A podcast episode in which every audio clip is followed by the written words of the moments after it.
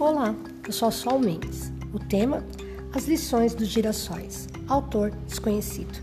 Como o próprio nome diz, eles giram de acordo com a inclinação do Sol. Em outras palavras, eles perseguem a luz. Provavelmente essa parte você já saiba, mas tem outra que talvez não. Você já fez essa perguntinha? E nos dias nublados e chuvosos, quando o Sol fica totalmente coberto pelas nuvens, o que acontece? Interessante essa pergunta, não é? Talvez você tenha pensado que a flor de girassol fica murchinha, olhando para baixo. Acertei? Pois é, está errado.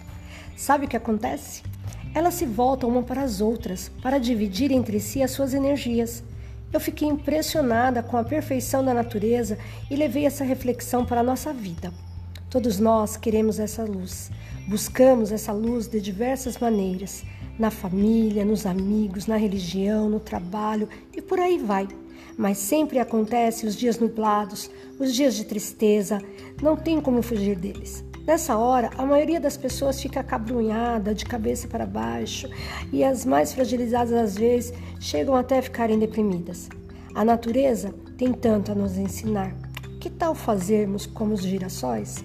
Na hora da dor, do desespero, da angústia, por que não olhar para dentro de si com total sinceridade e saber que lá dentro também existe uma luz e essa luz pode ser compartilhada com quem amamos? Sentimentos difíceis e dolorosos que são reprimidos acabam mais cedo ou mais tarde, se transformando em uma doença. Você quer esperança que uma doença lhe acometa para só então se abrir para os outros?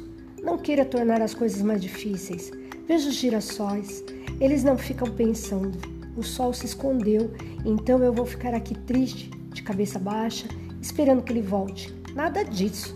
Na mesma hora eles acionam sua luz interna e compartilham com os outros. Portanto, que hoje você se encante com a beleza perfeita da natureza, que em sua simplicidade nos dá uma verdadeira aula de como viver melhor e com mais harmonia. Um beijo no coração e na alma, Sol.